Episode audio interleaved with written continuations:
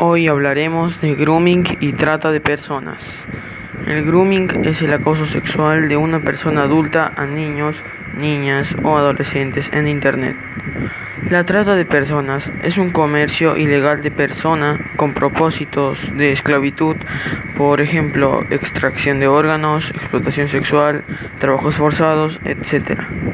Nosotros como adolescentes necesitamos prevenir el contacto con gente desconocida, buscar apoyo en nuestro entorno y cambiar la forma en la que seguimos usando el Internet.